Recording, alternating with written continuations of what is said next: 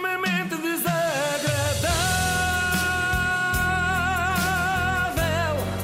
É mais forte do que eu. Eu não sei se viram, mas este fim de semana a Rosa Mota venceu a mini maratona de. Macau. Pá, incrível. E ela no 60 fim, anos. 60 anos, é isso. E no final da prova ela disse assim: não tinha nada que fazer, então resolvi participar. Pá, sério. e é isto que me distingue definitivamente de uma atleta campeã. Eu, quando não tenho nada que fazer, decido encomendar uma pizza com cogumelos Ora, porcini no Uber E não fazes nada, efetivamente, não é? Fica ali a ver o This Is Us ou uma coisa assim. Adiante, eu hoje queria falar-vos de jantares de Natal de empresas. Sexta-feira tivemos o nosso e vejo-me aqui obrigada a revelar tudo o que aconteceu. Não! Não, estou a brincar, não posso, não posso. Assinámos todos um termo de confidencialidade ainda mais espartano do que aquele que os advogados de Cristiano Ronaldo apresentaram a Catherine Mayorga.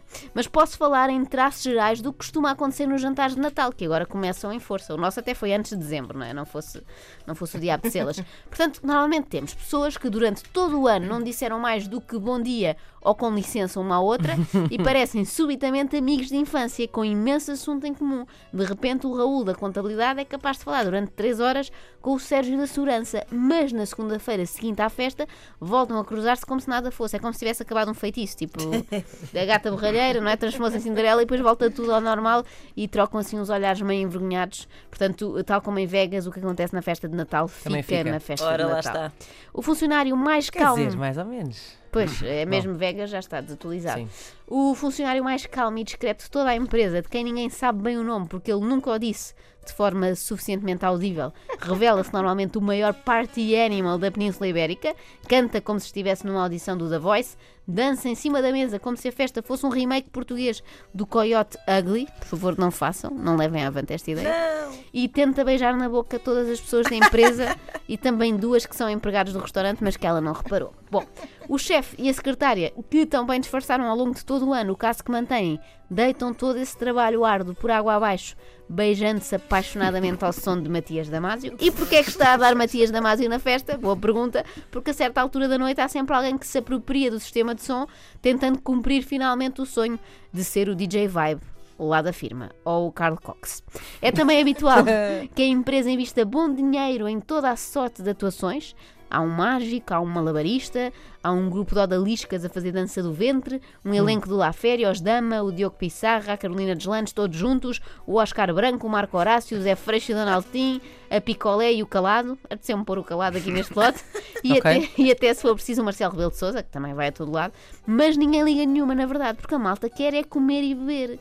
E enquanto decorrem as performances, aproveitam, mas é para repetir a sobremesa ou assaltar o buffet dos frios. Apesar da abundância de álcool, há sempre quem mantenha a compostura e nunca, mas nunca seja apanhado a fazer figuras tristes. Enquanto todos dançam a mafiosa, esse honrado trabalhador mantém uma conversa erudita acerca de Turandot de Puccini, mesmo que seja com uma parede. Afinal de contas, está tão embriagado como os restantes, têm a mais dignidade. Mas também não quero estar a falar aqui do Luís Oliveira a esta hora, é chato. É chato. Se calhar podemos eh, trocar a referência a Turandot por uma coisa assim mais, um disco obscuro de uma banda angolana.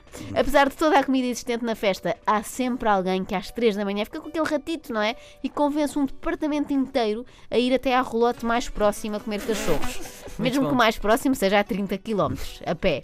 Normalmente chama-se Inês Lopes Gonçalves, mas pode ter outros nomes, em algumas Ah, outras olha, empresas. Não sei do que é que estão a falar. Foi Não? um exemplo que Mas deste. estava bom, cachorrinho. Não sei, não, não comi, não. Há ainda aquelas pessoas que se recusam a aceitar que a festa tenha fim e tentam convencer todos os colegas a ficar com aquele argumento sempre difícil de contrariar, que é bebe mais um copo. Dão por si às 5 da manhã sozinhas com o estagiário, que como faz cerimónia não teve coragem de ir embora. Mas o que é que interessa? Não é isto, parece que estou bêbada eu. Mas o que interessa. Mas o que interessa é que a conversa estava boa, não é, Ana Margo? Ai! Ah, desculpa, a pergunta tu já não te lembras de nada, sabes lá, sabes lá qual era a conversa. Pobre estagiário. Pouca vergonha. estagiário. Ainda agora está a recuperar. Bom, para terminar, resta falar daquela pessoa que se retira do jantar assim que acaba o segundo prato.